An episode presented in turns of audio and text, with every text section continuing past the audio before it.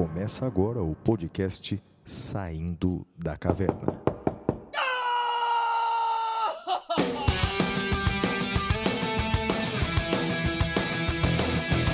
Com Guilherme Madeira, Fala galera, sejam bem-vindos, sejam bem-vindas. Flávio Martins, Salve, salve galera, episódio número 36 do SDC, Nádegas a Declarar. Meu amigo Flávio Martins, que semana, rapaz! Temos muita coisa no mundo jurídico para comentar, mas como sempre, vamos iniciar falando das mensagens. E eu queria deixar claro isso para vocês. Eu acho que é muito legal a forma como a gente faz nas mensagens, porque a gente aproveita e também discute temas jurídicos da mensagem. Não é uma simples leitura de cartas, então eu acho que é, que é bem legal. Flavião, e aí, meu amigo? Bem, Madeira, é um prazer novamente estar aqui contigo em mais uma semana. Bem, em tempos de pandemia, cada episódio é uma vitória, não é? Cada episódio significa que nós vencemos uma batalha semanal contra esse vírus demoníaco, não é? Então, portanto, temos que comemorar de estarmos aqui mais uma semana, agora para o episódio 36, Nádegas a Declarar.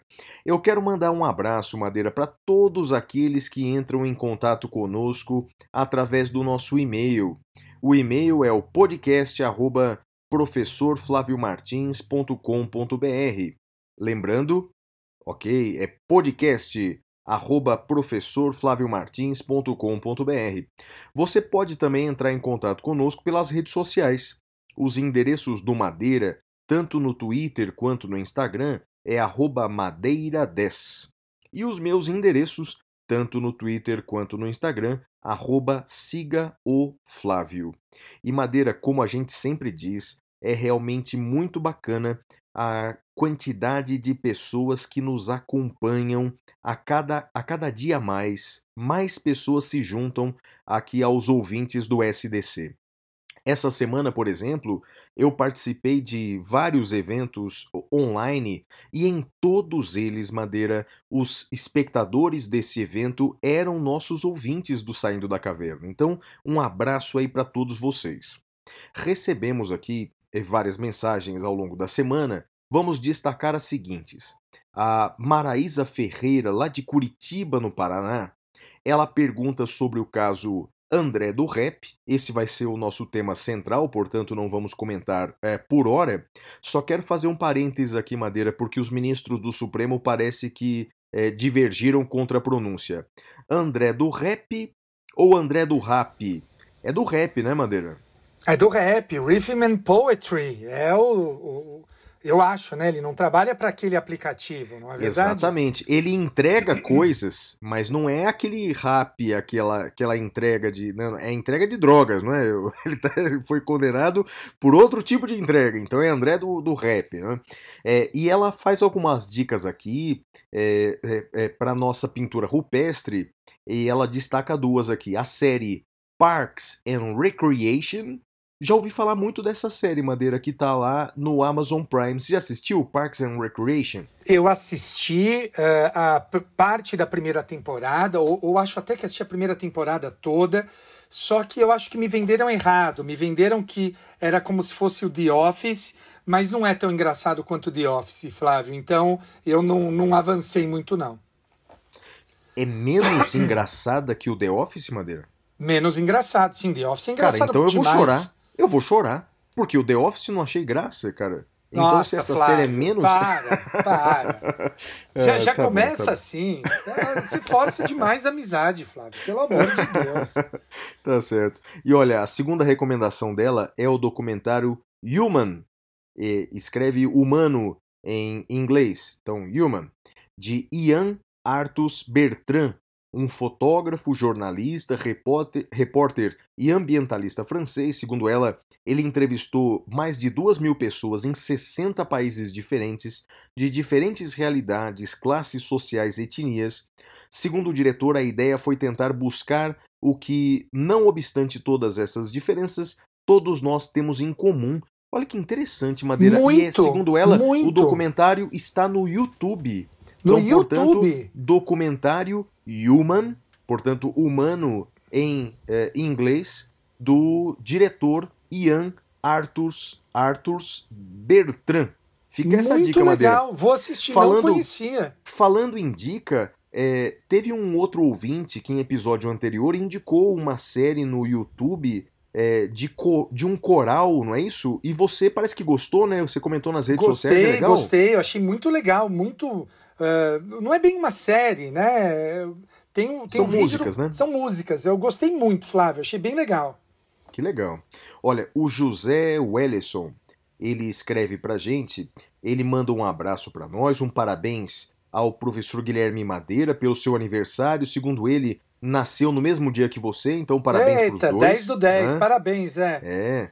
Ele disse que assistiu uma palestra minha lá em Alagoas, ele é de Alagoas. É, agradece as doações que eu fiz dos meus direitos autorais para a cidade dele, Santana do Ipanema. De fato, foi uma das minhas doações do primeiro semestre. Um abraço para todos aí de Alagoas. É, ele acompanha o, o podcast desde o início do projeto. Não, mas né? você pulou uma parte da mensagem dele ali. Eu sei que foi por humildade sua, mas eu vou ler. No final de março, minha querida Santana do Ipanema enfrentou as maiores enchentes da história do município. E foi a solidariedade, como a do Flávio, que fez o município se reerguer. Então, Olha aí, Flavião, parabéns. Sempre gosto de lembrar que esse seu gesto me inspirou, inspirou o professor Medina. Então, você tá de parabéns, cara.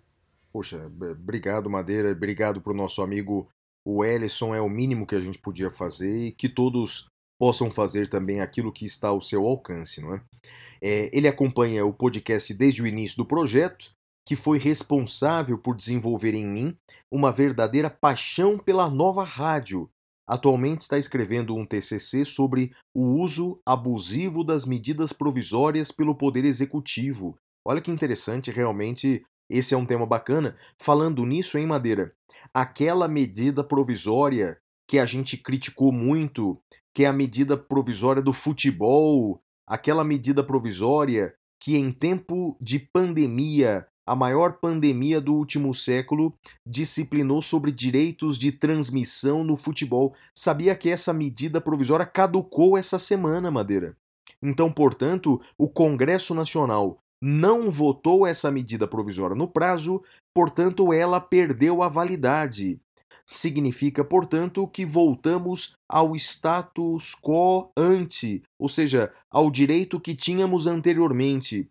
Moral da história, Madeira: esse barulho todo que foi feito, essa mudança toda no ordenamento jurídico, veio apenas para causar insegurança nas relações jurídicas contratuais no caso do esporte. Então, portanto, aquela crítica que nós fizemos há alguns meses sobre essa medida provisória, afirmando que era inconstitucional, parece que o tempo é o senhor da razão, Madeira. Estávamos com razão e a medida provisória perdeu a sua validade nessa semana, Madeira. Flávio, uma coisa que eu fiquei em dúvida aqui e que eu, que eu acho que valeria talvez uma pesquisa, não sei se você tem essa, essa informação, é a seguinte: quantas eh, medidas provisórias caducaram no governo agora Bolsonaro? Quantas caducaram no governo Temer? Quantas no governo Dilma? Você tem esse dado, Flávio? Hum, Madeira, bem, eh, não tenho a informação exata, mas eu posso te dizer mais ou menos assim. Mas eu, eu, eu devo errar, mas não vou errar muito, Madeira. No governo Dilma, isso aconteceu uma ou duas vezes no máximo. No governo Temer, isso também aconteceu uma ou duas vezes no máximo. Uma foi um caso famoso de uma medida provisória trabalhista, causou uma, também uma polêmica danada. Isso. E agora, no caso do, do, do presidente Bolsonaro, já aconteceu pela terceira vez, Madeira. Então, portanto, é, tem algumas coisas que estão acontecendo agora com mais frequência que não aconteciam tanto assim. Então, por exemplo, o que está acontecendo mais? É, medidas provisórias caducarem. Outra coisa que está acontecendo, decreto legislativo suspendendo decretos presidenciais. Isso era muito raro. A única vez que isso aconteceu, Madeira, foi uma vez no governo Dilma, quando ela fez um decreto que ficou apelidado como decreto bolivariano. Era um decreto que mudava, que, que trazia a participação uh, de órgãos uh, sociais na administração pública. Bem, e o Congresso suspendeu. Mas agora no governo Bolsonaro isso tem acontecido com muita frequência, porque o presidente Bolsonaro ele, ele tem por, por hábito uh, fazer decretos presidenciais que muitas vezes ultrapassam os limites da lei, não é? No caso da MP que perde a validade, é, tem duas razões que estão aumentando o número agora. A primeira é a pandemia, não é? o Congresso Nacional não se reúne com a mesma frequência de outrora. E outra coisa é você não ter realmente uma base parlamentar do governo extremamente sólida. Não é? Lembro que até o ano passado o presidente Bolsonaro tinha como um dos inimigos do seu discurso o Centrão, e hoje o Centrão é a principal base de apoio do governo. Quer dizer, então tem uma certa instabilidade é, da base governamental no Planalto. Isso faz com que medidas do governo não sejam tão aceitas assim pelo Congresso Nacional. Bem, eu acho que eu me estendi na resposta, Madeira, mas está aumentando o número de MPs caducando no governo atual por essas razões aí, Madeira. Muito bom, muito bom, Flávio. O que mais? O Mauro Gomes ele é analista judiciário do TRT 23 lá do Mato Grosso e ele é natural da belíssima cidade de Aracaju, em Sergipe, e pede para que a gente comente o caso André do Rap. Bem, vai ser o nosso tema principal, o tema cavernoso do episódio. O Wilker Rodrigues é advogado em Santo André, aluno da pós-graduação do Damásio em processo civil, carreiras jurídicas, admirador do nosso trabalho, é ouvinte do, do Saindo da Caverna, ele ouviu né, o Saindo da Caverna sobre direitos dos animais e coincidiu com um problema prático que ele vivenciou há pouco tempo, onde, ao fazer o divórcio extraconjugal de um casal, de um jovem casal, houve discussão sobre guarda e direito de visitas de um pincher. Bem, Madeira, e aí ele está perguntando aqui, não é? É, ele diz que a jovem queria o direito de visitar e passar alguns dias por semana com o cãozinho, foi negado pelo ex-marido, muito provavelmente com o intuito de causar sofrimento para ela. É, ao passo que ele ouviu falar da decisão do STJ que concedeu o direito de visitas ao pet do casal divorciado e que o tema discutido no podcast é muito amplo e relevante que a questão levantada gostaria, se possível, algumas dicas. Por exemplo, a quem fazer esse pedido, se é para vara da família ou para vara civil comum. Bem, Madeira, a pergunta é interessante, rapaz. Eu, eu tenho minha opinião, mas primeiro eu quero ouvir a sua. Num caso aí de dissolução de união estável, por exemplo, para regulamentar a visita do animal de estimação, do animal de companhia, para quem você acha que tem que fazer o pedido, Madeira? É para o juiz da vara civil comum ou para o juiz da vara de família? Flávio, nunca tinha pensado nisso. Sou juiz civil, nunca julguei uma questão dessa, mas me parece que, eh, assim como a partilha dos bens é na vara de família, eh, seja partilha, seja visita do, do animal, eu iria para a vara de família porque é decorrente de uma relação familiar. O que, que você acha? Acho que é possível também, mas não acho um absurdo fazer um pedido como esse numa vara civil comum, não é? Porque na verdade o que se está preocupando aí nesse caso é com o bem-estar do, do animal também, não é? não é só com o bem-estar da pessoa que se separou, mas também do bem-estar do animal. Enfim, é, eu só ainda, como já defendi no episódio anterior, eu só ainda não defendo a ideia jurídica da família poliespécie. Eu não consideraria o animal como integrante é, da família, porque para isso seria necessário uma mudança legislativa que de fato não há. E entendo que também não é necessária essa mudança legislativa para que haja proteção do animal, para que haja proteção do casal que se separa. Entendo que há princípios constitucionais que a gente pode aplicar nessa situação aí. Mas vamos mandar um abraço para o Wilker Rodrigues. O Carlos Lobo, ele é formado em administração de empresas, MBA em gerenciamento de projetos, é atualmente um MBI em inovação na UFSCar, na, U, na, na Universidade UFSCar. Federal de São Carlos. É. UFSCar. UFSCar. Eu morei é... lá um ano, Flávio, em, em São, São, Carlos. Carlos. Fui Ah, que juiz legal. lá. Que adoro, legal, ou seja- adoro São Carlos. É, e o Carlos diz assim: então, portanto, não tem nenhuma ligação com a área do direito. Se não fosse pela minha amada noiva, mestre em teoria geral do direito, especialista em previdência, doutora Larissa Françoso. Eu os conheci através dela, já que foram professoras dela- professores dela no, no curso preparatório para a UAB, e ela sempre falou muito sobre quantos são excelentes professores, mas, sobretudo, grandes seres humanos. O último podcast sobre a Lava Jato foi muito significativo porque já tivemos muitas discussões no passado sobre a operação e seus desdobramentos, que ela dizia assim como vocês, colocaram que foi uma operação muito importante, significativa para o país, porém havia muitos abusos e ilegalidades. O que automaticamente a transformou em petista para todos, não é? Algo que nunca foi. É essa coisa de divisão, não é? Sim. E assim, ela me indicou que seguisse vocês nas redes sociais e, consequentemente, conheci o podcast e não perco um episódio. Hoje estou mandando esse e-mail para pedir gentilmente que mandem um abraço para ela, que os admira muito, e também porque agora no dia 24 de outubro vamos nos casar em uma cerimônia bem restrita, já que o nosso casamento estava previsto para 2 de maio e teve que ser cancelado devido à pandemia. Olha que bacana, Madeira, eles vão casar e olha só que a pandemia não os fez desistir da ideia. Eles vão casar mesmo assim. Parabéns pro casal aqui pro Carlos Lobo e pra noiva dele, futura esposa Larissa Françoso Madeira. Olha que legal. Muito legal que vocês tenham uma vida muito feliz, muita, muito repleta de companheirismo, de lealdade. E nós aqui do SDC apoiamos o amor, apoiamos as relações. E olha, que Deus os abençoe.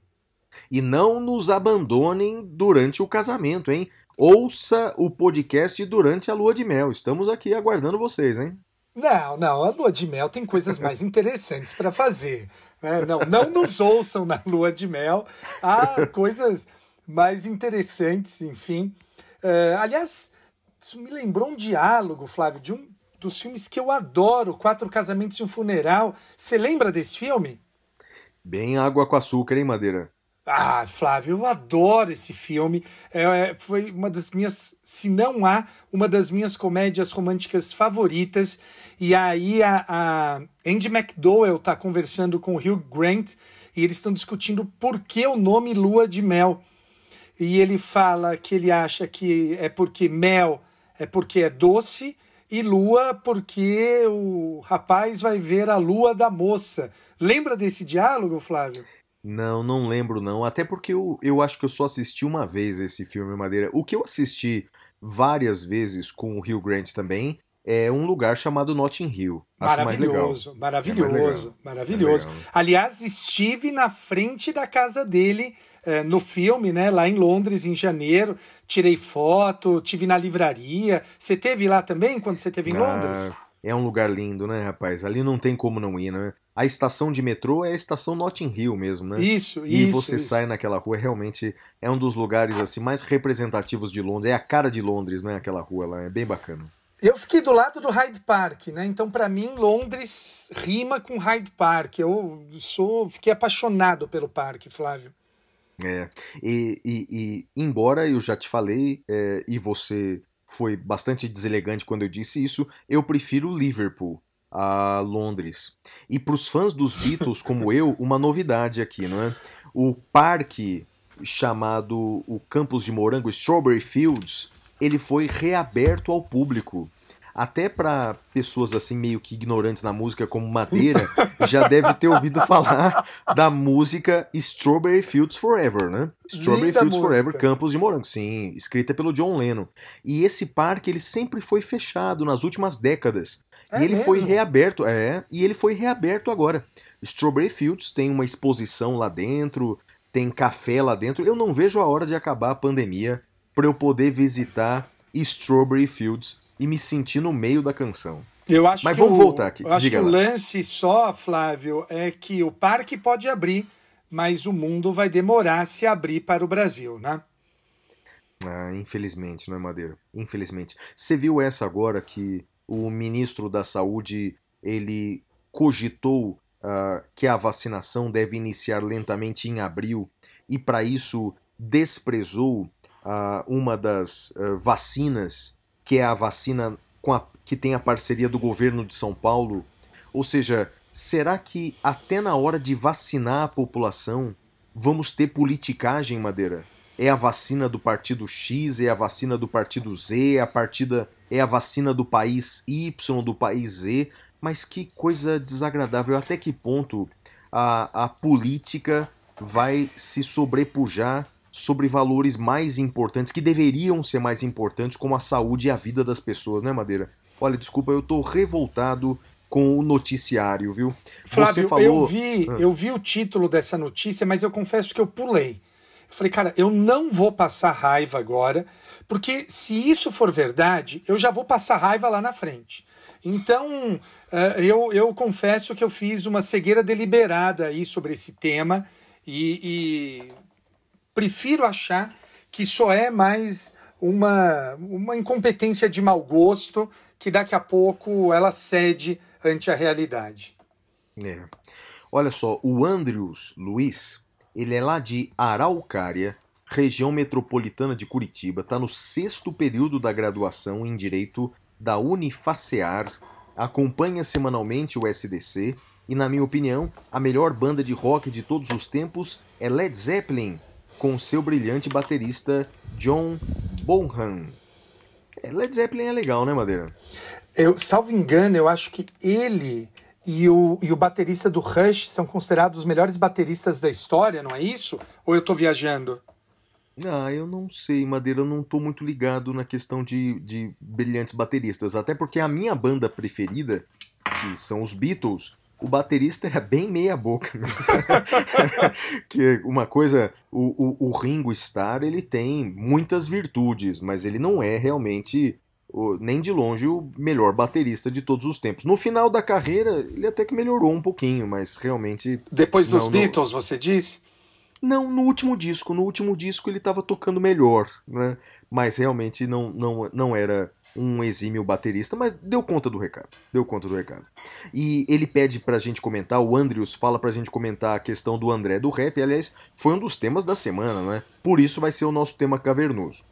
A Letícia Dias, ela ficou com uma dúvida no último episódio, é, quando a gente falou de prova ilícita em favor do réu a gente foi meio taxativo aqui, Madeira, dizendo, olha, a prova ilícita ela poderia ser aceita em favor do réu, e a gente não fez nenhuma digressão sobre isso. Fala aí, Madeira, provas ilícitas podem ser aceitas contra o réu, a favor do réu? Explica para Letícia. Eita, Flávio. Você sabe explica que... brevemente. Olha, no meu livro, eu acho que eu tenho umas 10 ou 15 páginas discutindo as hipóteses de admissibilidade da prova ilícita. Letícia, o que eu, o que eu digo a você é o seguinte: embora não seja o tema do, do, do nosso programa, senão vai virar. Olha, nem um tema cavernoso daria. No, no Damásio, por exemplo, num determinado curso, eu levo uh, seis blocos de 25, mais ou menos, para falar dessas teorias. Então, é, é um tema bem vasto. Mas uh, só para você não ficar aí uh, no vácuo, há várias teorias, muitas delas já uh, admitidas direi no direito brasileiro sobre o uso da prova ilícita. no YouTube, acho que tem aulas muito antigas minhas, mas que ainda tão atuais. Se você digitar Guilherme Madeira prova ilícita, deve sair esse, esse tema no YouTube, Letícia. Então, uh, sim, há várias teorias, muitas delas adotadas no Brasil, sobre o uso da prova ilícita. E ela dá aqui algumas dicas culturais, Madeira, e ela vai aqui nos clássicos. Olha as sugestões dela. Capitães da Areia, de Jorge Amado. Adoro, adoro. Li quando é. era adolescente, uma belíssima obra. Concordo contigo. Incidente em Antares, de Érico Veríssimo também é uma delícia. Já leu Madeira Incidente então, Antares? Esses dois que você vai citar é uma deficiência de formação minha, não li nenhum dos dois. Nem Incidente Antares, quero ler, nem o próximo que você vai citar, eu também não li. É, o próximo dela realmente é um primor da literatura mundial, Os Miseráveis, de Vitor Hugo. Os Miseráveis também é uma obra extraordinária. Tanto Madeira que no meu é, mais recente livro, Direitos Sociais em Tempo de Crise, é, é, a frase que eu abro o livro é uma frase do, do Vitor Hugo, tá, tá Do até Jean aqui na minha Valjean, frente. né? É, na verdade, essa frase é do padre. É Hum. do padre que salva o Jean Valjean.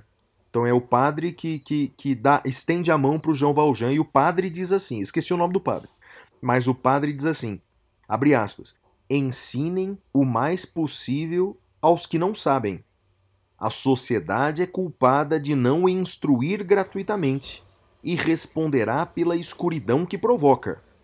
Uma alma na sombra da ignorância comete um pecado?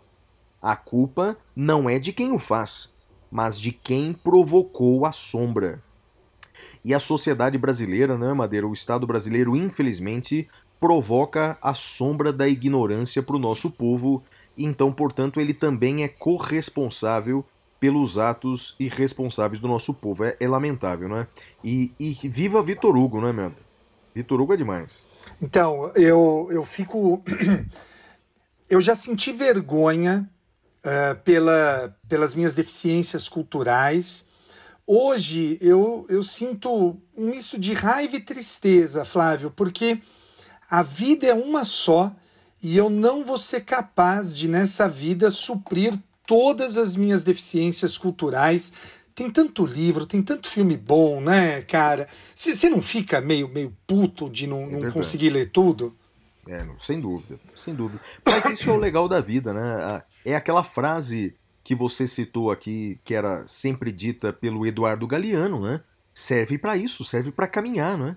É por isso que a gente continua caminhando, continua buscando, realmente. Você sente vergonha de não ter lido algumas obras, você devia sentir vergonha de achar que o Chu é a melhor banda de todos os tempos. Isso é motivo pra se envergonhar. Não o fato de não ter lido tudo, né? Mas um abraço pra Letícia, as indicações dela são bacanas.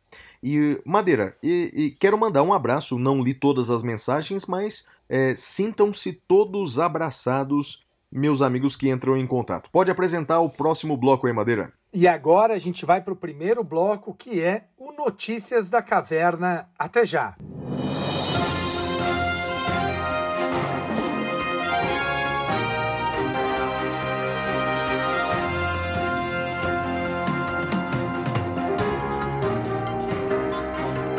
Notícias da Caverna. Bem, Madeira, a primeira notícia da caverna é a seguinte.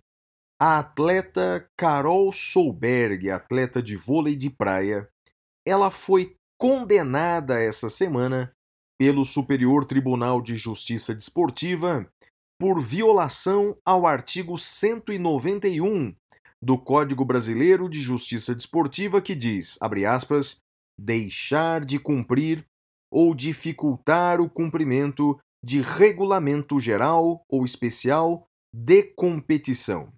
Então, por ter, eh, depois de uma vitória, ter usado as palavras fora Bolsonaro numa entrevista, o STJD entendeu que ela descumpriu o regulamento da competição e ela foi condenada a uma pena de multa que foi convertida em advertência.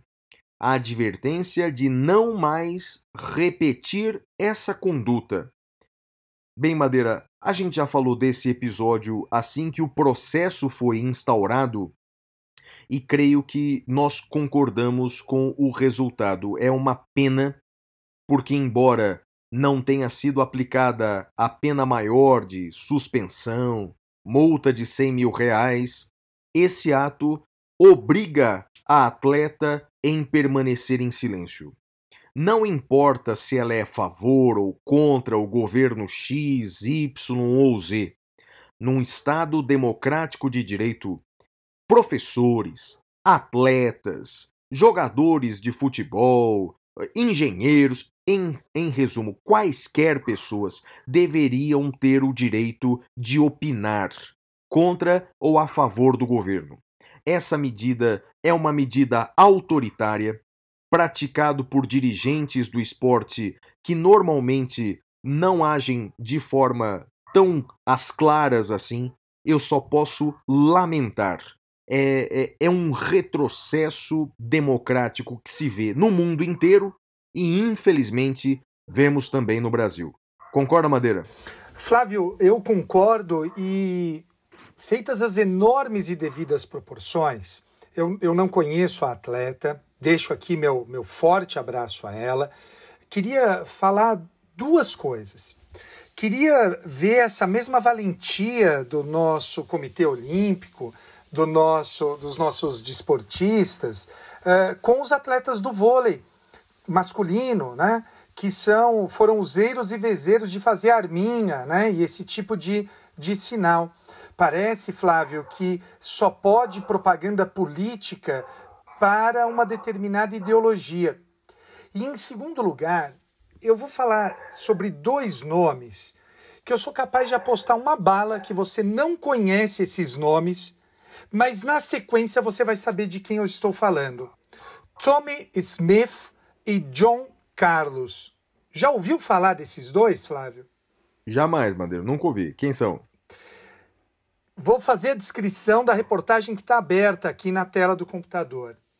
Cabeça para baixo, braço erguido e a mão fechada coberta por uma luva negra no pódio das Olimpíadas de 1968 no México. Lembrou? Claro, os atletas americanos, não? Isso, Flávio. Veja, embora o nome deles, a maioria dos nossos ouvintes não se lembre, mas o gesto é inesquecível. Esses dois atletas, eles foram ouro e bronze nos 200 metros rasos uh, nas Olimpíadas depois que eles fizeram esse gesto, que era um gesto que lutava pelos direitos, que representava a luta pelos direitos civis e políticos dos negros, eles foram expulsos dos Jogos. Nos Estados Unidos, eles receberam uma severa crítica da imprensa e de parcela branca da população. E olha que triste, sem apoio da Confederação Americana de Atletismo, a carreira dos dois também ficou à deriva. Décadas depois, eles ganharam status de heróis e foram apontados como fundamentais na luta pelos direitos civis dos negros norte-americanos. Para os Jogos Olímpicos, a cena ficou marcada como um dos mais fortes protestos da história do esporte. A Carol, uh, feitas as enormes e devidas proporções, porque nós não estamos propriamente nas Olimpíadas, mas ela seguramente entra para o rol de atletas perseguidos por se posicionarem politicamente uh, em, uma determinada, uh, em uma determinada forma. Carol, meu abraço a você e sim, você foi sensacional. E digo aquela frase que as mulheres tanto uh, têm dito e que tem meu apoio: lute como uma mulher, lute como Carol Solberg. É isso aí, Madeira. Vai lá. Sua próxima notícia qual é? Minha próxima notícia é uma notícia do STJ. Quando você me mandou a mensagem ontem falando, pô, Madeira, você tem que falar disso, eu fui olhar o roteiro eu já tinha colocado a notícia. O STJ confirma a decisão que mandou soltar todos os presos do país que tiveram liberdade condicionada à fiança. Com base na recomendação 62 de 2020 do CNJ e nas medidas de contenção da pandemia do novo coronavírus, a terceira sessão do STJ concedeu habeas corpus coletivo para assegurar a soltura de todos os presos aos quais foi concedida a liberdade provisória condicionada ao pagamento de fiança e que ainda se encontrem submetidos à privação cautelar de liberdade por falta de capacidade econômica para pagar o valor arbitrado. Os efeitos da decisão valem em todo o território nacional. Veja, Flávio, aqui eu acho que é, é uma coisa importante alertar o nosso ouvinte mais desavisado. É, embora altamente elogiável a decisão da terceira sessão, e terceira sessão ela conjuga a quinta e a sexta turma do STJ, que é o que julga matéria penal. É, embora elogiosa a decisão, ela não é uma novidade, Flávio, no seguinte sentido. O STJ ele tem uma jurisprudência muito consolidada no sentido de dizer que se o único motivo pelo qual a pessoa está presa é o não pagamento da fiança, então ela deve ser solta sem fiança, como permite o artigo 350 do Código de Processo Penal. Então, eu concordo com a decisão do STJ, apenas faço o alerta no sentido de que ela não é, não representa um, uma grande novidade, por assim dizer, Flávio. Ele está apenas uh, estendendo o que a jurisprudência do STJ já era relativamente consolidada e fica o meu elogio ao STJ, Flávio. Porque só para eu entender, no final das contas, a pessoa só permaneceria presa porque não tinha o dinheiro para pagar a fiança, não é? Isso, porque isso. ausentes os requisitos da preventiva, ele não conseguia a liberdade porque não pagava a fiança. Então o STJ ele diz que para continuar preso tem que estar presentes os requisitos da preventiva, não é isso? É isso mesmo, Flávio. Legal. A minha notícia é a seguinte, Madeira. Primeira turma do STF, no habeas corpus 187 341 decidiu que a representação da vítima no crime de estelionato não retroage às denúncias anteriores ao pacote anticrime. Bem, só para o nosso ouvinte entender, não é? Uma das mudanças do pacote anticrime foi exigir a representação do ofendido para o processo penal nos crimes de estelionato.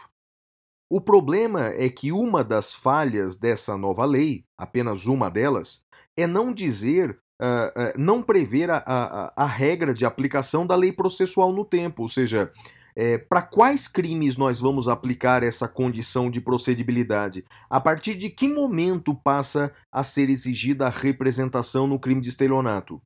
A primeira turma do STF decidiu que a representação ela é exigida a partir das denúncias posteriores ao pacote anticrime. Então, portanto, as denúncias que foram feitas antes não se aplica a condição de procedibilidade, não se exige a representação. Concorda com o STF, Madeira? Flávio, perdão, eu discordo.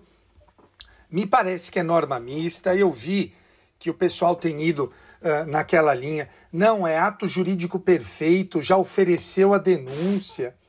Bem, se isso fosse verdade, Flávio, uh, se a lei afastasse a tipicidade após o trânsito em julgado, não poderia haver uh, a soltura da pessoa por conta de coisa julgada, ato jurídico perfeito. Com todo respeito, me parece equivocado. Eu entendo que retroage sim, Flávio, porque é norma mista e a parte penal é mais benéfica, tem que retroagir. Eu e a Corte vou... Interamericana de Direitos Humanos.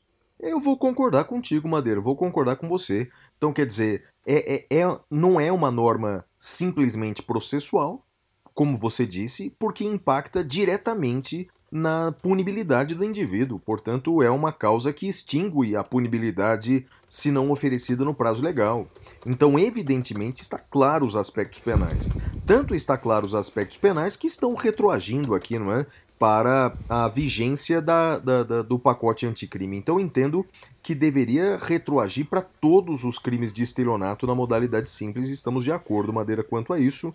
Vamos ver o que o futuro vai dizer, mas parece que a jurisprudência está se inclinando nessa posição da primeira turma do STF, que já foi julgado pela quinta turma do STJ também, Madeira. E a sua próxima notícia? Uh, cara, eu tô procurando aqui. Ah, tá aqui. Tá aqui, achei.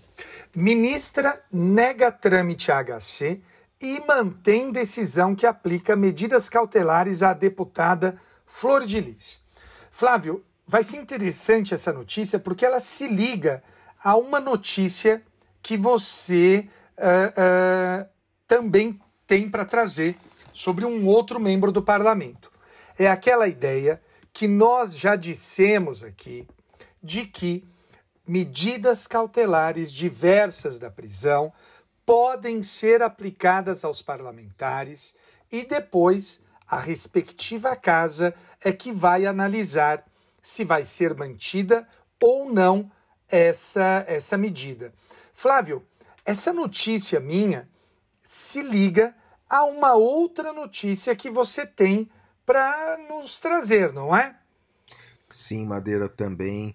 Quanto ao caso é, Flor de Lis, Madeira, é, você viu que essa semana, enquanto ela cantava é, uma, uma canção gospel e era filmada, ela mostrou com orgulho a tornozeleira eletrônica, uma cena diferente, parece Black Mirror, né, Madeira? Eu não vi, graças a Deus ah, eu não vi. sorte, sorte a sua, rapaz. Eu gostaria também de não ter visto, mas eu vi. Madeira, agora eu tenho três notícias seguidas aqui para a gente comentar. Vamos lá. A primeira notícia é a seguinte: olha, o presidente da Fundação Palmares. E eu vou fazer o seguinte, Madeira, é a última vez que eu vou me referir a esse senhor aqui. Já, já cansei de me referir a ele, não é? É a última vez. Então, pela última vez, uma notícia versando sobre o presidente da Fundação Palmares.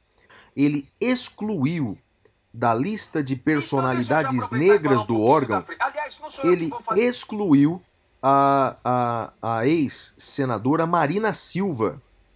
Segundo ele, o ato se deu porque ela, abre aspas, não tem contribuição relevante para a população negra do Brasil. Então, bem, Madeira, primeiro, eu confesso que eu não sabia que a Fundação Palmares tinha uma lista de personalidades negras homenageadas. Eu não sabia. É, desculpa a minha ignorância. Mas é, esse assunto veio à tona essa semana quando ele retirou algumas pessoas dessa lista de, dos homenageados, dentre eles a ex-senadora Marina Silva. E ele disse que ela se diz negra apenas por conveniência política Olha, Madeira, se a Marina Silva se diz negra por conveniência política, então, meu Deus, é, é o que? Ela é, ela é branca? É, o Brasil é esquisito demais, Madeira. O Brasil é, é um país fruto da miscigenação, em que as pessoas ainda é, defendem a supremacia branca, elas conseguem ser racistas num país miscigenado. Olha, Madeira, é absolutamente lamentável. É, não é dessa maneira que você apaga a história das pessoas. A Marina Silva seguramente ela tem, é, como toda pessoa, como todo ser humano, sobretudo na vida pública, tem os seus prós e os seus contras, mas é inegável a, a, a, o, o, exemplo que a Marina Silva dá no tocante à educação, no, no tocante à luta é, pela tutela do meio ambiente. Não é riscando o nome dela de uma lista de homenageados que ela deixa de ser negra ou ela deixa de ser relevante é, é, é algo distópico, é algo realmente incrível. Quer comentar sobre esse caso, Madeira? O, o que me, me assusta, Flávio, nesse caso, que me, me deixa muito triste, é que, na verdade, a impressão que eu tenho é que ele joga essa cortina de fumaça da, da questão negra para Marina, mas, no fundo, o que me soa é aquela tolice, aquela bobagem de perseguição ao pessoal de esquerda, né? Uh, é, Para esse pessoal que está aí, todo mundo que esteja à esquerda deles é comunista, né? é de esquerda. O problema é que eles são a ultradireita. Então, todo mundo que não está com eles é de esquerda. E eu acabei uh, comprando um livro que eu comecei a ler Infelizmente é um livro muito caro, mesmo na versão na versão Kindle. Eu paguei acho que 120 ou 130 reais. Chama Demagogue: The Life and Long Shadow of Senator Joe McCarthy. Uh, é o senador que deu origem ao nome macartismo. Me parece, Flávio, a impressão que eu tenho é que a gente vive no Brasil hoje uh, um, algo muito parecido ao que viveram os Estados Unidos na época do macartismo. E eu quero ler esse livro, estou lendo com calma, né? Como eu disse, infelizmente tem, tem muita coisa, mas eu estou lendo esse livro, Flávio, com o objetivo de tentar uh, entender a draga que a gente se meteu e como sair dela. Então acho que eu posso encontrar talvez algumas respostas aí que, que você já ouviu falar, né, Flávio, do, do senador? Já, já, seguramente, né? seguramente. É, nessa época, inclusive, é, foi a época em que foi perseguido, inclusive, John Lennon. Tem até um filme, Madeira, que eu assisti no cinema. é, chamado Estados Unidos contra John Lennon, porque John Lennon foi tido como é, é, é, é comunista, ou seja, é exatamente o que você falou, a ligação é muito semelhante. E aí usavam declarações do John Lennon contra ele. Ele teve um processo de, de deportação, ele quase foi deportado dos Estados Unidos nessa época, Madeira. Basta então é um documentário. Ver, é. Basta ver, Flávio, que eu e você, não raras vezes, somos chamados de comunistas. E, e hoje, como é o, o, o, Acho que nós estamos no momento, num episódio em que reconhecemos nossa profunda ignorância, pelo menos da minha parte, não me orgulho disso, mas o meu conhecimento de teoria marxista é zero. Zero. Eu conheço muito pouco. Li um livro do Pachucanes de Teoria Geral do Direito, um livro interessantíssimo, mas de teoria marxista propriamente dito, é quase zero. Como é que né, a pessoa pode me chamar de comunista se eu sequer conheço a, a, a, doutrina comunista, o marxismo, enfim. É lamentável, Flávio, lamentável. É, é a infantilização do ser humano. Né? Ele precisa, como diz Kant naquele texto lindo, lindo, não sei se você leu, uh, uh, uh, ah, me foge o termo, o, o, o, o título em, em, alemão é Was ist Erklärung? alguns traduzem o que é o iluminismo, alguns traduzem por que é o esclarecimento. Acho que Erklärung fica melhor como sendo esclarecimento. E, e, nesse texto, Flávio, você chegou a ler esse texto não? Não, não lembro, Madeira. Nesse texto ele fala que o ser humano precisa sair da sua menoridade. E é isso, né? O Brasil precisa sair da sua menoridade e atingir a sua maioridade. Pois é, Madeira, concordo contigo. Olha a próxima notícia aqui. O jogador de futebol Robinho é contratado pelo Santos Futebol Clube e isso causa, Madeira, uma grande repercussão, tanto na imprensa quanto nas redes sociais brasileiras, porque em 2017 o jogador foi condenado na Itália, condenado em Milão, na primeira instância, pelo crime de estupro. E aí, portanto, ele, o recurso de apelação, ele foi condenado a sete anos, apelou para o Tribunal é, de Justiça de Milão a decisão deve acontecer, Madeira, a decisão desse recurso deve acontecer até o dia 10 de dezembro desse ano. Né? É, e houve uma repercussão enorme aqui no Brasil. É, é, é um dos patrocinadores do Santos é, se retirou, retirou o seu patrocínio por conta disso. Bem, Madeira, queria ouvir sua opinião sobre, sobre esse assunto. Claro que sobre os aspectos é, jurídicos da questão. Né? Eu queria fazer duas observações. Vamos lá. Primeiro, primeiro que de fato, é, é, se nós defendemos a presunção de inocência, se é um valor constitucional aqui, é um valor constitucional para todas uh, as pessoas, não somente para os brasileiros, não somente para os crimes supostamente praticados no Brasil. Então, em princípio, temos que, é, é temos que entender que é, presume-se a inocência. Eu não posso, aqui no podcast ou em qualquer outro lugar, dizer que o Robinho é, é, é culpado pelo crime de, de, de, de, estupro. Ponto número um. Bem, ponto número dois. É, é realmente, em casos de condenação, não é? ainda que em primeira instância, devemos ter um cuidado é, cada vez maior, não é? sobretudo nessas funções em que não é uma mera profissão. É uma profissão ligada a idolatria. O jogador de futebol no Brasil não é apenas um atleta, não é apenas um trabalhador, ele também é ídolo de muitas pessoas. Então, de fato, se juridicamente contratar uh, um atleta condenado em primeira instância é possível, não há problema algum em contratá-lo, uh, moralmente há ressalvas, porque você coloca, portanto, numa posição de possível idolatria alguém que já foi condenado em primeira instância. E outro aspecto agora mais da minha área, que é a área constitucional, Madeira, como o julgamento do recurso do Robinho se aproxima, acontecerá nos próximos meses. Em dezembro, vir, né? Em dezembro. Vir jogar no Brasil é mais do que uma conveniência esportiva para ele. Era uma necessidade jurídica, Madeira. Porque se a condenação dele for confirmada na Itália, provavelmente eles emitirão um, uma ordem de prisão. E se uma ordem de prisão for emitida contra ele, o lugar mais seguro em que ele pode estar no mundo é o Brasil. Porque, por determinação constitucional, nós não podemos extraditar brasileiros natos. Se ele estivesse jogando em qualquer país do mundo, se houvesse uma ordem de prisão da Itália, provavelmente ele seria extraditado para a Itália e seria preso, onde ele estivesse.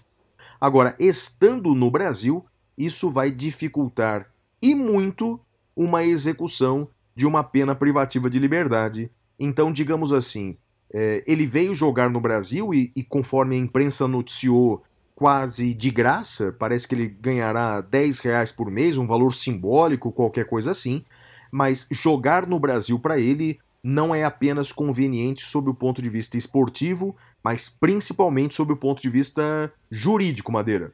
E sua opinião sobre o caso? Flávio, esse é um caso que tem várias camadas. Eu estava aqui tentando encontrar no Twitter uh, a, pessoa que eu sigo, é uma professora mas me fugiu o nome e eu não consegui achar, que eu acho que é quem uh, melhor analisou a questão. Uma professora, acho que é da UNB, se não me engano. Esse é um dos problemas de se seguir tanta gente, né? Uh, se acaba perdendo. Do ponto de vista legal, ele tem a presunção de inocência e ele não deve ser considerado culpado enquanto não transitar julga em julgado. Isso é aqui no Brasil, isso é também na Itália. Aliás, a redação do dispositivo brasileiro é similar à do dispositivo italiano. Uh, vai ser julgado pela Corte de, de Apelação, acho que agora em dezembro. Uh, do ponto de vista legal, também não vejo problema no Santos contratá-lo, do ponto de vista legal. Uh, há uma questão ética muito delicada e também, Flávio, no silêncio do Santos. Porque o, o Santos poderia, e, é, e foi isso que essa professora disse, o Santos poderia muito bem ter contratado e ter dito: olha, confiamos na inocência do nosso atleta, ele é inocente até que se prove o contrário, e o recurso vai ser analisado. E ponto. Defendendo a inocência do seu atleta e tudo mais. Mas o que o Santos fez foi ficar em silêncio sobre essa questão querer bancar o avestruz, né, enfiar a cabeça embaixo da terra, e aí eh, torcedores faz, falando as maiores barbaridades para jornalistas mulheres. Uh, eu cito como exemplo a Anitta Efraim, que é uma grande jornalista, uma jovem e grande jornalista, uh, santista, torcedora do Santos, mas foi crítica a, a essa contratação e, uh, e foi gravemente atacada por torcedores do Santos, né? Então, acho lamentável e, e, são essas as minhas ponderações sobre este caso, Flávio. De acordo, Madeira. Agora, minha última notícia da semana, Madeira, é a seguinte: senador Chico Rodrigues, do Democrata de Roraima, foi alvo de busca e apreensão autorizada pelo STF e foi flagrado com milhares de reais escondidos em sua cueca madeira. Segundo os policiais federais que fizeram a busca e apreensão na casa do parlamentar, as notas estariam, segundo eles, entre as nádegas do senador. O senador Madeira, bem, essa história tem muitos ingredientes, Madeira. O senador, ele é membro da comissão mista do Congresso Nacional para verificar e fiscalizar o, o, as medidas para o combate à pandemia da Covid-19. É? E, e ele estava sendo investigado por supostos desvios do dinheiro remetido ao estado de, de Roraima. Por isso, então, o Supremo, através do ministro Barroso, concedeu então a medida de busca e apreensão. Essa, essa notícia tem várias etapas aqui. Eu queria começar pela primeira etapa. A primeira etapa é quem é competente para investigar e depois processar esse senador pelo crime praticado durante o mandato. quem pode autorizar medida de busca domiciliar contra parlamentar? Quais são os limites?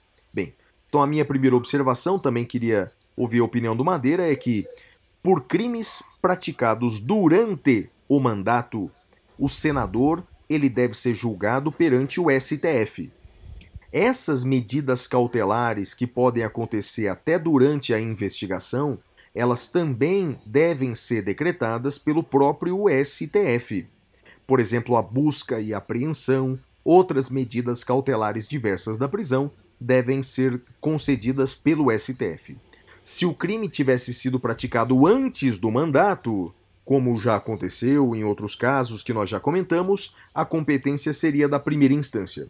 Mas por se tratar de um crime de desvio do dinheiro público para a saúde pública agora, durante o mandato do senador, a competência é o STF. Busca domiciliar poderia ser decretada e foi decretada, mas há uma posição atual do STF muito questionável dizendo que essas medidas de busca domiciliar não podem recair sobre o gabinete do parlamentar, porque isso seria uma violação da separação dos poderes. Decisão assim, inclusive, beneficiou o senador José Serra, num contexto é, semelhante. Então, pode fazer a busca domiciliar na casa do parlamentar, mas não pode no seu gabinete. É, bem, além disso, eu queria que o Madeira comentasse esse aspecto e queria comentasse também, que comentasse também a questão, Madeira, de revistar as nádegas do parlamentar, não é? Quer dizer, isso integra a busca pessoal, revistar orifícios do corpo. Eu sei que você já falou disso aqui em episódio anterior, mas como a audiência é rotativa, vale a pena você comentar. Então, Madeira, fala aí para nós. Busca domiciliar contra parlamentar, quem é competente, como funciona, e revistar orifícios do corpo humano. Bem, Flavião, vamos lá. Uh, com relação à busca do parlamentar, quem deveria, uh, na residência, né, quem deveria deferir foi o ministro do Supremo. É um crime relacionado ao mandato, praticado durante o mandato, tanto que foi o ministro Barroso que autorizou esta, esta medida. A questão uh, de fazer a pesquisa nas cavidades uh, da pessoa é algo que não encontra uh, regulamentação no Código de Processo Penal. Tanto que a gente tem tido aí algumas dificuldades, por exemplo, nos casos envolvendo mula, né? Em que a pessoa traz dentro de si a droga, uh, nos casos envolvendo o tráfico internacional de drogas. Então, uh, é uma questão delicada. Embora tenha havido aí essa, essa uh, trollagem toda da internet, eu li depois uh, o relatório que foi apresentado ao ministro Barroso e parece que o dinheiro não estava dentro do parlamentar, Flávio. Parece que o dinheiro estava uh, dentro da cueca dele e, e, parece que enfim, estava dentro da cueca e não estava exatamente no, no, nas cavidades uh, do corpo do senador. Flávio, você chegou a ver isso ou não? Não, felizmente não, Madeira, não vi. E o, o ministro Barroso é, determinou que essa gravação esteja em um cofre da Polícia Federal, porque de fato pouco interessa em qual região das nádegas ou da cueca do parlamentar estava o dinheiro. Isso é uma curiosidade é, que não precisa ser suprida. Isso é, violar a intimidade do senador a esse ponto não, não, não seria ilegal, não é? Então, portanto, é, parece que, que não veremos essa cena mesmo, Madeira. Ainda bem, Flávio. uh, Você tem mais alguma notícia? Porque eu ah, queria complementar. Tenho. Então vamos não, lá, vamos tenho, lá, vamos lá. Tenho, tenho, não, sobre esse caso mesmo, sobre esse caso, não é? Então, é, o segundo aspecto é o seguinte, não é? Não, primeiro, um aspecto político que é necessário, quer dizer, Madeira, um, um parlamentar que fazia parte da comissão para fiscalização do dinheiro no combate à pandemia faz um, uma coisa disso, quer dizer, é, provavelmente nós não temos segurança de para onde nossa alma irá após a nossa morte. Mas, Madeira, se houver justiça depois da vida, esse homem já está, ou pessoas que fazem atos semelhantes, se comprovada a culpa, fa façamos essa ressalva, né? Se comprovada a culpa, o lugar dele já está reservado, né? Porque como desviar o dinheiro público da saúde durante uma pandemia? Porque veja, corruptos no Brasil há muitos, mas há certos limites para desfaçatez, não é? Há certos limites. É, é, é, eu fico revoltado com, essa, com esse episódio, Madeira. E sobretudo depois que disseram que a corrupção no Brasil tinha acabado, Madeira. Não é? Depois da corrupção, o Brasil ele é, é, é uma piada pronta. Quer dizer, na semana em que se fala que não há mais corrupção, em âmbito federal, o homem aparece com milhares de reais na cueca. Bem, mas o segundo aspecto que eu quero comentar é o seguinte: ao julgar a petição 9218, o ministro Luiz Roberto Barroso determinou o afastamento cautelar do mandato do senador por 90 dias. Veja, meus caros ouvintes, trata-se daquela medida cautelar prevista no artigo 319 do CPP. Não é um episódio inédito no Brasil, já houve em alguns casos famosos. É? O Supremo já tinha proferido essa decisão no caso do Eduardo Cunha, depois no caso do Aécio Neves, e nesse ano foi a decisão proferida pelo STJ no caso do governador do Rio de Janeiro, Wilson Witzel. É essa mesma medida cautelar diversa da prisão, consistente no afastamento cautelar do mandato. Bem, o ministro Barroso fixou o prazo de 90 dias, mas aí tem uma ressalva. É, remeteu essa decisão ao Senado Federal. Porque desde o caso Aécio Neves, desde o caso Aécio Neves, o Supremo entendeu que quando se tratar de parlamentar, a suspensão do mandato tem que ser referendada pela respectiva casa parlamentar. Então caberá ao Senado decidir se suspende ou não a decisão do ministro Barroso. Não é?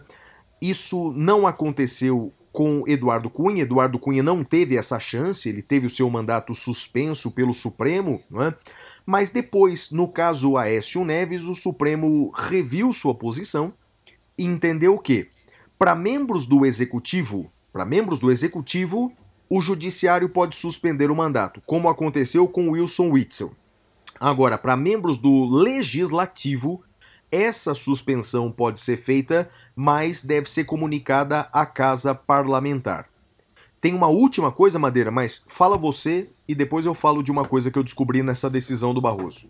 Nesse caso do Barroso, Flávio, eu fui ver a decisão, no final dela, ele manda comunicar a casa, a respectiva casa, para que a casa uh, faça a avaliação. Então ele segue essa orientação aí que Perfeito. você que você está falando e que me parece correto. E, e para o ouvinte, só deixa claro, professor, por que, que tem que ter essa diferenciação do legislativo e do executivo? Porque o que eles estão fazendo é aplicar aquele dispositivo uh, do, do, da prisão em flagrante para as demais medidas cautelares, o que me parece absolutamente correto, Flávio. Isso. Quanto a essa manifestação do Senado, Madeira, deve acontecer nos próximos dias. Ressalvo apenas que essa decisão tem que se dar por maioria absoluta e o voto tem que ser aberto. Então, portanto, nós saberemos exatamente como votou cada senador se os senadores vão, é, é, é, cada um deles é, vai votar, portanto, de forma aberta, se eles vão suspender a decisão do Barroso ou se eles vão manter a decisão do Barroso. É, Madeira, vamos fazer uma aposta? O que, que você acha que os senadores vão fazer? Vão revogar, Flávio. Também acho, Madeira, também acho. Por que, que você acha isso, Madeira? Uh, eu li hoje nos jornais, rapidamente, que os senadores ficaram muito incomodados com essa decisão do ministro Barroso, por mais que ela não seja nova, e eu acho que eles vão, vão revogar no sentido de uh, uma reação do legislativo ao judiciário, Flávio. Concordo com você, Madeira. Eu também não apostaria... que eu concorde com eles, tá? Não que eu concorde sim, com eles. Sim. Não, é uma aposta do que vai acontecer. Do que vai acontecer, não do que Exato. eu quero. Sim. É, eu também acho, Madeira. Ou seja, eles não gostam nada, nada do judiciário interferir no mandato deles. Até porque pau que bate em, Fran... bate em Chico, bate em Francisco, né? Se o Supremo suspendeu o mandato do Francisco, pode suspender o do Renan ou de outro. Então eu também acho, Madeira, que, que dificilmente é, o mandato será suspenso. Eu acredito nisso. Mas sabe uma última coisa dessa notícia, Madeira? Uma coisa que me assustou muito hum. na, na, na decisão do Barroso é o seguinte trecho. Ele disse assim: o Barroso disse que, na opinião dele, era caso de prisão preventiva, mas ele só não decretou a prisão preventiva do deputado federal porque ele respeita o colegiado do Supremo. Segundo ele, agora abre aspas, Madeira, nada se decidiu de modo claro e definitivo sobre a possibilidade ou não de decretação da prisão preventiva do deputado. Então o Barroso está dizendo aqui, Madeira, nesse voto, que é, o Supremo não tem ainda posição se pode prender preventivamente deputado e senador. Madeira, é, o que, que me assustou nessa, nesse trecho do voto? Bem, não é a parte principal do voto, não está no dispositivo, mas está ali no meio da fundamentação. É que a Constituição Federal veda expressamente a prisão preventiva de deputados e senadores. A única prisão que a Constituição permite é a prisão em flagrante de crime inafiançável.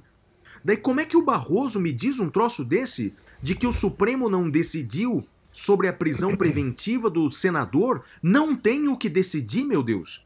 A Constituição é clara. O que, que me entristeceu nessa parte aqui?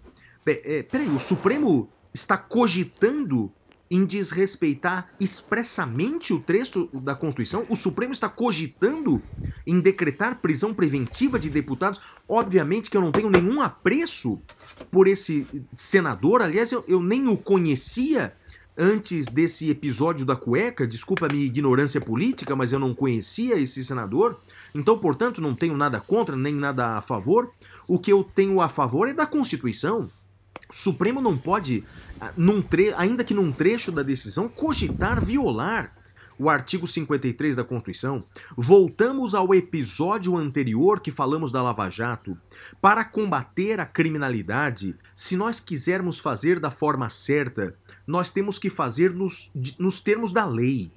Porque se no final das contas nós vamos a pretexto de violar a, a, a corrupção, a, a pretexto de, de combater a corrupção, nós vamos violar a lei, violar a Constituição, não haverá mais diferenças entre os criminosos e os mocinhos.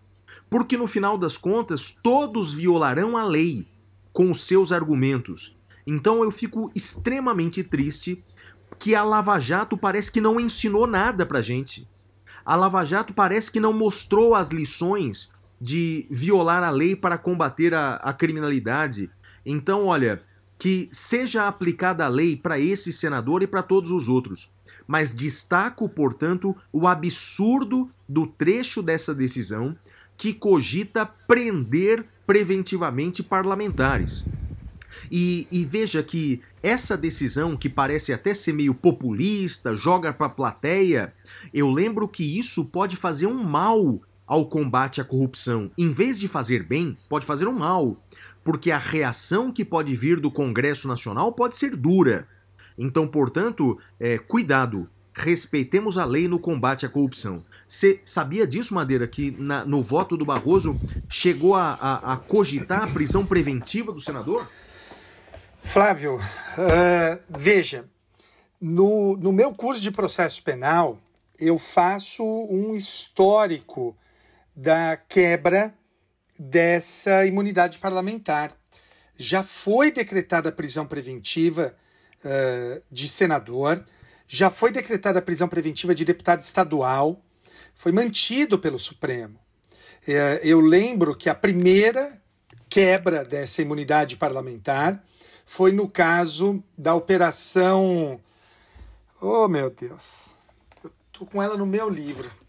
Uh, foi no caso daquela operação é, em que 23 de 24 parlamentares estaduais é, estavam envolvidos com o crime organizado. Eu estou abrindo o meu livro aqui para falar Operação Dominó, Flávio. Uh, isso foi em 2006.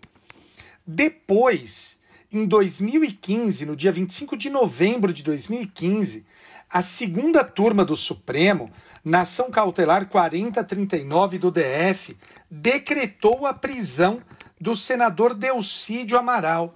Eu lembro que quando foi decretada a prisão do senador Delcídio Amaral, uh, muita gente disse assim: não, mas foi prisão em flagrante. Eu falei, não é verdade. Primeiro, eu, eu, eu cito trecho da, da decisão no meu livro. Digo lá, uh, o trecho é decreto a prisão cautelar do senador Delcídio Amaral. Veja, Flávio, ele quis fugir dessa discussão se era prisão em flagrante, se era prisão preventiva, se era prisão temporária. Eu lembro que eu olhava e falava, mas que prisão é essa? E quando eu disse que eu não sabia que prisão era aquela, uh, muita gente no Twitter me chamou de petista. Ali eu tive um clique de como o Brasil tinha virado e tinha virado uma república infantiloide. Lá atrás eu critiquei isso. Lembro, Flávio, de vários uh, colegas professores sustentando que estava correta a decisão do ministro, que era um absurdo o que o senador tinha feito. E eu dizia, é um absurdo o que o senador fez, só que foi decretada a prisão. Lembro que teve, que teve gente, Flávio, que vergonha. Teve gente que disse assim: não, mas é uma prisão em flagrante. Eu falei, mas expediu mandado. Ele falou: não, mas nada impede que a prisão em flagrante espeça mandado. Um professor falando isso, Flávio. Não era o tio do Zap, era um professor. Então, uh, eu queria te dizer que o ministro Barroso, infelizmente, ele está errado porque já foi decretado antes. Houve uma atenuação quando o réu foi o, o, o senador uh, Aécio Neves. E aí eles fica, não, não concluíram categoricamente. Mas o fato, Flávio, é que não seria novidade se decretasse prisão preventiva deles, Flávio. É, o você, você usou uma expressão antes do episódio aqui que eu achei bacana, é, constitucionalismo vando, não é isso? É, é isso. É, constitucionalismo esquece vando. a Constituição e faz o que manda o seu coração. É mais é ou menos isso, né? É isso, é isso. que triste, né? Que triste, Madeira, que triste. Olha, Madeira, essas foram as notícias da semana. Pode apresentar o próximo bloco aí, meu amigo. E agora vamos ao tema cavernoso, que é o caso André do Rap. Até já. Uh. Temas cavernosos.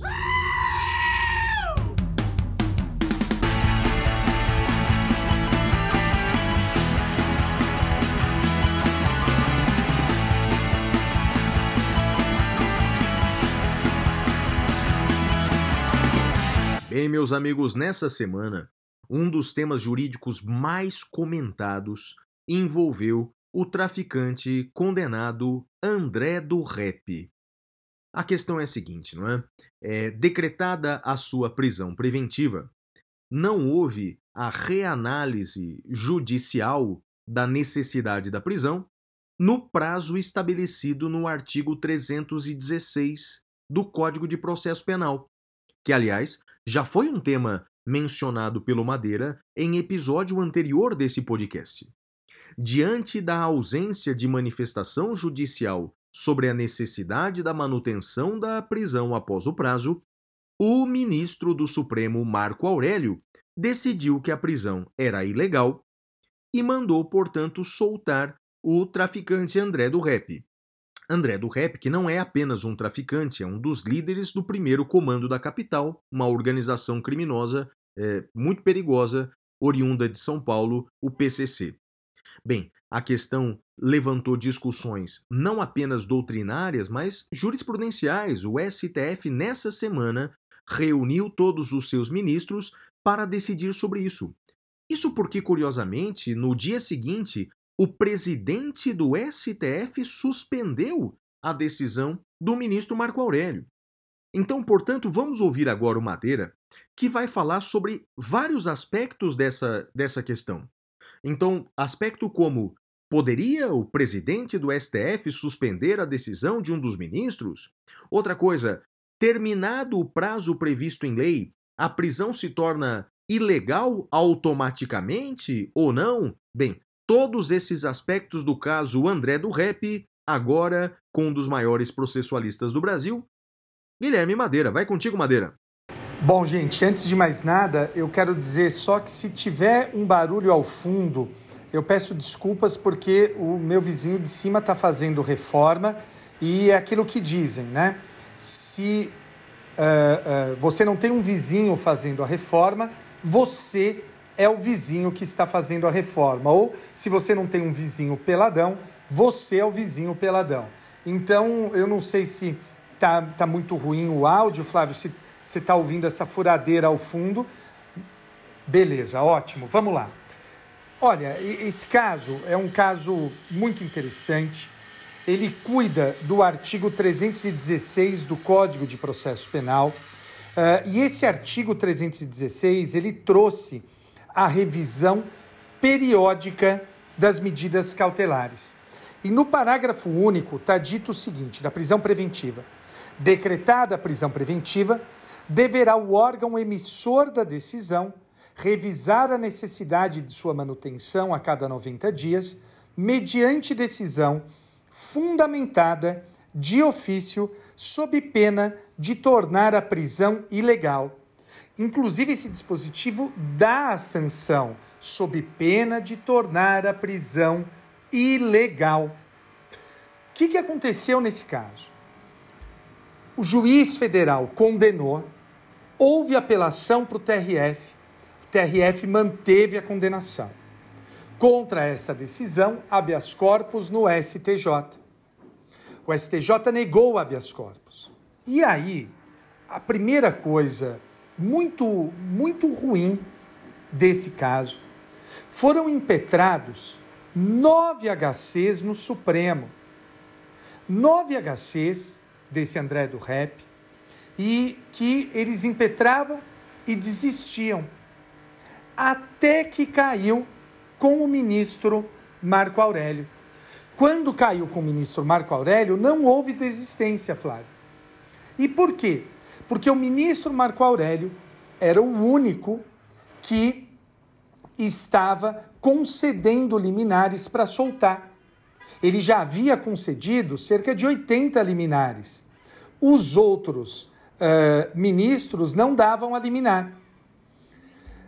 Muita gente, e a meu ver de maneira absolutamente injusta, quis levantar alguma suspeição sobre a conduta do ministro Marco Aurélio nesse caso. Amigos, o regimento interno do Supremo Tribunal Federal é claro, no artigo 69, parágrafo 2, que não haverá prevenção nos casos em que houver desistência do habeas corpus. Então, houve uh, um expediente eticamente questionável por parte dos advogados, houve uma falha do regimento interno, que não deveria ser assim, deveria haver prevenção, Flávio, deveria haver a prevenção. E não houve a prevenção. Então, uh, por consequência disso, depois do julgamento, já foi baixada uma resolução que é a Resolução 706 de 15 de outubro de 2020. Nessa resolução fica estabelecida a questão uh, da prevenção. Então, houve aí pelo menos um, um aspecto positivo, que é o aspecto da uh, uh, alteração dessa falha do regimento interno, a meu ver. Em segundo lugar, Flávio, o tema, o segundo tema é que houve a utilização de algo chamado suspensão de segurança. Flávio, suspensão de segurança em liminar de habeas corpus. Olha, uh, eu posso dizer para você que uh, no, na maioria dos casos, tá? Na maioria dos casos, essa. Eu só não vou dizer unanimidade porque eu, eu não tenho segurança, mas se você me dissesse para chutar, eu chutaria que é unanimidade. Os casos em que há essa suspensão de segurança são os casos que envolvem uh, o poder público, Flávio, a, a, a segurança, a ordem pública, melhor dizendo. Casos envolvendo a fazenda pública. Não tem relação com liminar em habeas corpus. E todos os ministros, ontem, quando julgaram isso, ontem e antes de ontem, eles passaram um recado sutil ao presidente. Não faça isso novamente. Me pareceu que foi isso. É, o único vencido foi o ministro Marco Aurélio, que disse que não cabia suspensão de segurança nesse caso, e eu concordo com o ministro Marco Aurélio, Flávio, não cabe, a meu ver, suspensão de segurança. Um outro aspecto uh, que eu gostaria de destacar, antes de ir para o tema de fundo, é o seguinte: uh, eu, eu vi um ministro Marco, um ministro uh, Fux que eu não conhecia. O que eu quero dizer com isso? Eu acho que ele foi muito gentil na condução do caso. Eu acho que ele foi, foi muito educado na condição do caso. Então, eu, eu, eu, eu fiquei surpreso positivamente surpreso uh, com a condução dele. Uh, acho que se ele respeitar essa regra do, colegi do colegial. Do co, nossa. Colegial. Da colegialidade, olha, agora foi, foi duro. Se ele respeitar a regra da colegialidade e enviar as coisas ao plenário, acho que teremos aí uh, uh, um excelente um excelente, uh, uma excelente presidência. Agora, Flávio, eu disse a você aqui e ao nosso ouvinte, a regra é clara, a regra é absolutamente clara. Deve haver a revisão sob pena de tornar a prisão ilegal. Não fala, Flávio, sob pena de o juiz ter que reavaliar a decisão. Não, está falando sob pena de tornar a prisão ilegal. Quando a prisão é ilegal, ela deve ser relaxada, o sujeito deve ser solto. Flávio, qual foi a tese fixada pelo Supremo?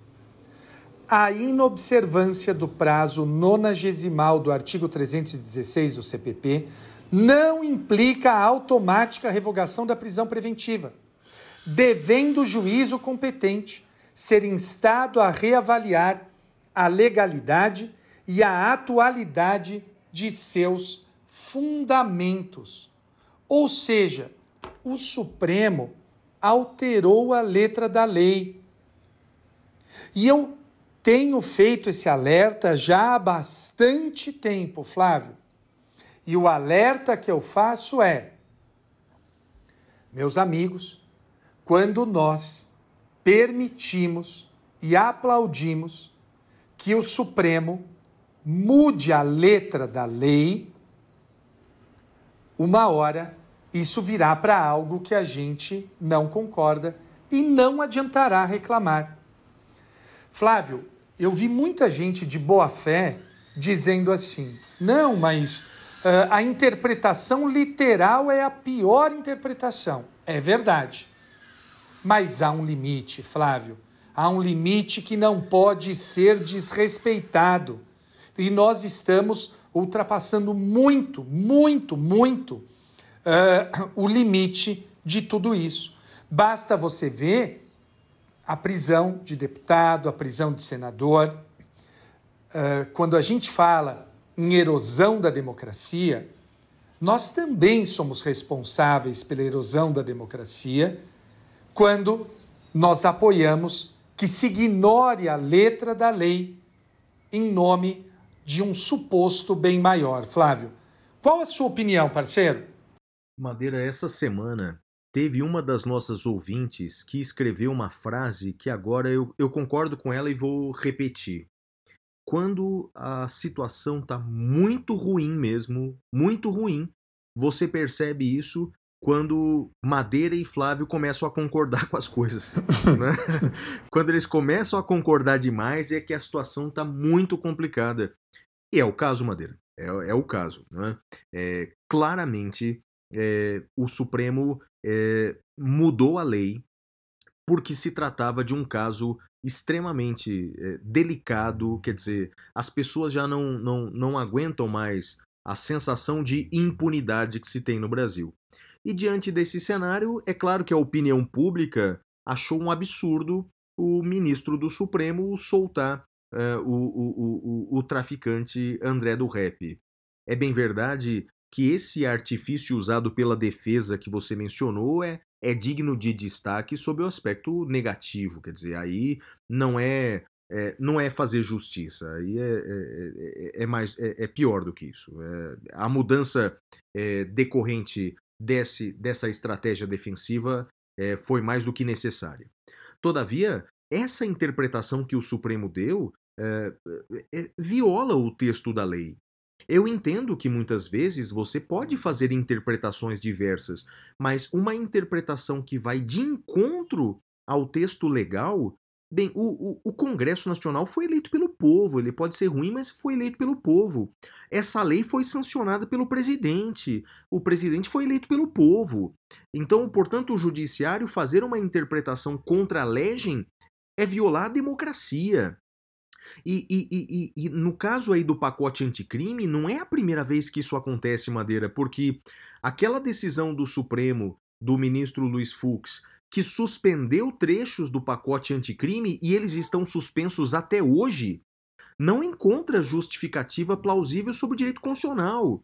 Quer dizer, é, suspender a garantia do sistema acusatório sob qual argumento? De que viola a Constituição? É, então, quer dizer, Infelizmente, Madeira, é, creio que essa decisão é muito equivocada. E agora me esclareça uma coisa. Então quer dizer que se esse prazo nonagesimal não for cumprido na primeira instância, qual é a consequência do descumprimento, Madeira? A consequência é que eu tenho que lembrar o juiz que o prazo passou? É isso na mesmo. Primeira instância? Até na primeira instância, Madeira? Sim, é isso mesmo. Então, é quando a lei diz que o prazo é ilegal, ele se torna ilegal. Na verdade, ele não se torna ilegal. Não, ele só tem que lembrar tem o juiz. Tem uma aparência juiz, de ilegalidade, que é, eu tenho que lembrar é. o juiz. Juiz, dá uma analisada aí, por favor. É, Madeira é lamentável, viu? É lamentável. É, para gente que não tem políticos nem autoridades como ídolos, para gente que é, tem a lei como princípio, é, é uma pena. É uma pena, porque isso não é justiça isso é outra coisa, isso é vingança, isso é justiçamento, dê o nome que você quiser, mas uhum. é, é afastar-se da lei para querer fazer justiça é, é, aquilo que você falou. É, o feitiço pode virar contra o feiticeiro, podem fazer isso com você também. Bem, lamentável, Madeira. Tem algum outro comentário para fazer sobre esse episódio do André Flávio, do Rap, não? Não sobre esse episódio, mas eu, enquanto a gente estava falando, eu fui pesquisar de novo o tema do Robinho, uh, e eu encontrei uh, uh, o Globo Esporte hoje. Hum, acho que eu hoje. Vi, Madeira. Eu vi. Você acha que vale a pena a gente ler o diálogo, Flávio? Acho que não, Madeira. Acho que não. Acho que não. Não vamos.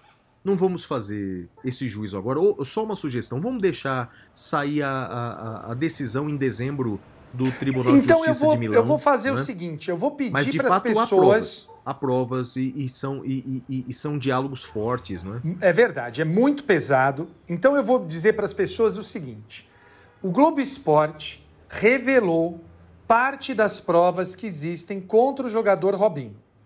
Uh, o título da notícia é As gravações do caso Robinho na Justiça Italiana. Dois pontos, abre aspas, a mulher estava completamente bêbada, fecha aspas. Então, quem quiser ler, está lá na página do Globo Esporte. Eu alerto uh, para gatilhos de estupro, tá? Gatilho de estupro uh, nessa reportagem. Os diálogos são muito pesados, muito pesados mesmo, E, e eu acho que, enfim, ilumina bastante a situação, Flávio. Sim. Você tinha lido ou não? Tinha. Ele usa um argumento que já foi usado por outras pessoas, como Bill Clinton, ex-presidente americano. Ele nega ter feito sexo com a moça, porque, segundo ele, sexo oral não é sexo, Madeira.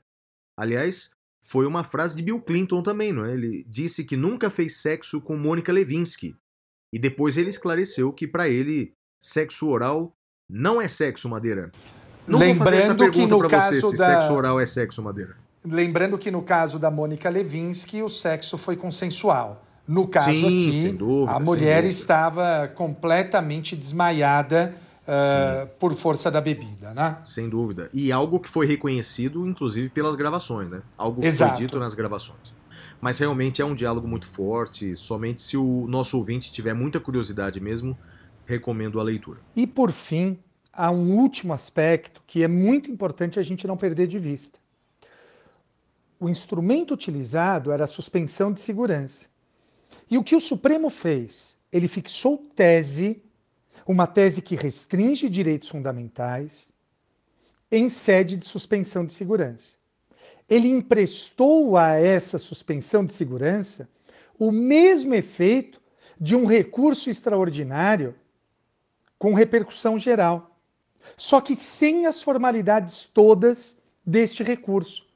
Ou seja, eles firmaram uma tese que restringe direitos fundamentais sem ouvir a defesa, por exemplo. Não houve um órgão defensivo que foi ouvido. E acho que isso é muito preocupante.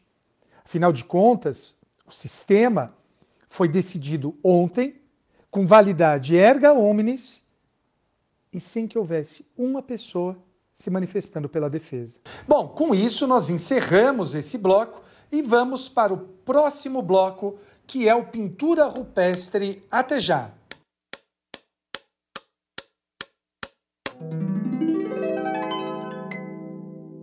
Pintura rupestre.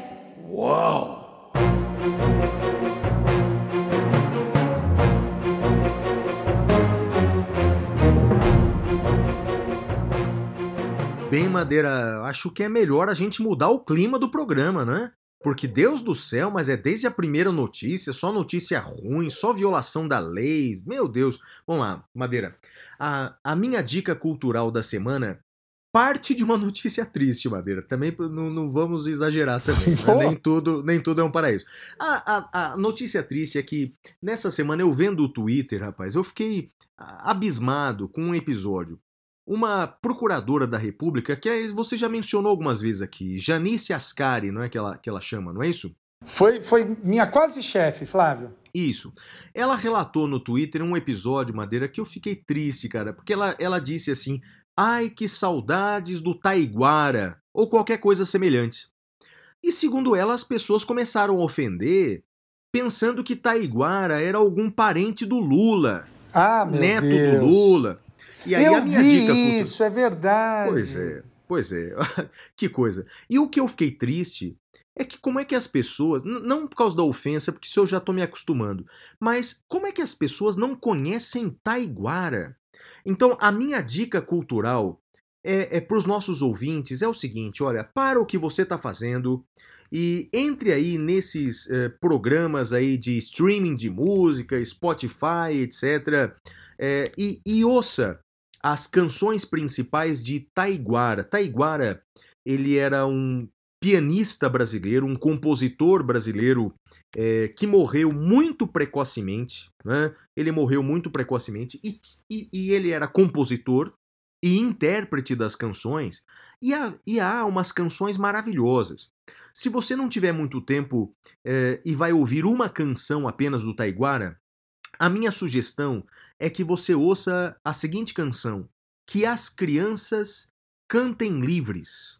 Então procura aí Taiguara, que as crianças cantem livres. Porque ele, além de um grande pianista e cantor, ele era um poeta maravilhoso. Eu vou ler um trechinho da canção aqui, Madeira. Olha só, eu vou pegar aqui, ó. É, pode não ser. é, é, pode não ser essa mulher o que te falta. Pode não ser esse calor o que faz mal. Pode não ser essa gravata o que sufoca, ou essa falta de dinheiro que é fatal. Vê como o fogo brando funde um ferro duro. Vê como o asfalto é o teu jardim se você crê que o sol nascente, avermelhando o céu escuro, chamando os homens para o seu tempo de viver. Que coisa linda. Lindo. Ouçam, meus amigos. Taiguara não é o neto do Lula, não é um comunista qualquer. Taiguara, um dos maiores compositores da música brasileira. Ouçam Taiguara. Segunda dica, ouçam também a música Piano vi- e Viola. Piano e Viola são as minhas duas preferidas do Taiguara. Conhece Taiguara, Madeira? Conheço muito pouco, Flávio. Eh, não é o meu a minha música preferida, mas eu, eu, eu vi a Janice comentando isso e, sim, lamentável. Aliás, um beijo para Janice. Eu acho que eu já comentei no Twitter, não sei se eu comentei com você. Eu fui estagiário no mesmo andar que ela era procuradora, mas eu era estagiário de outra procuradora, da doutora Maria Luísa, mas eu sempre chamo a Janice de chefe. Então, chefe, um beijo para você. Eh, Flávio, eu, eu vou no meu pintura rupestre, eu comecei a ver um, um, um anime chamado One Piece. Estou no sétimo episódio ainda, mas Flávio, ele é bonito, ele é. Tô, tô gostando. É o, o, o anime com, com maior episódios da história, salvo engano. Tem mil episódios, Flávio. Ô, é louco. grande, é, e Ô, ainda não louco. terminou. Mas é muito bonito, é muito É legal. o Simpsons versão anime, cara? É isso aí, é, é isso aí. E eu recomendo, tá lá na Netflix, Flávio. Você não é otaku, não, né? Você não, Não. gosta disso, não, né? Não, aliás, antes do Saindo da Caverna, eu nem sabia o que era isso. Tá bem, tá bem. Então tá bem. Flávio, com isso, vamos agora para o próximo bloco, que é o prêmio Capitão Caverna. Até já. É a hora do prêmio Capitão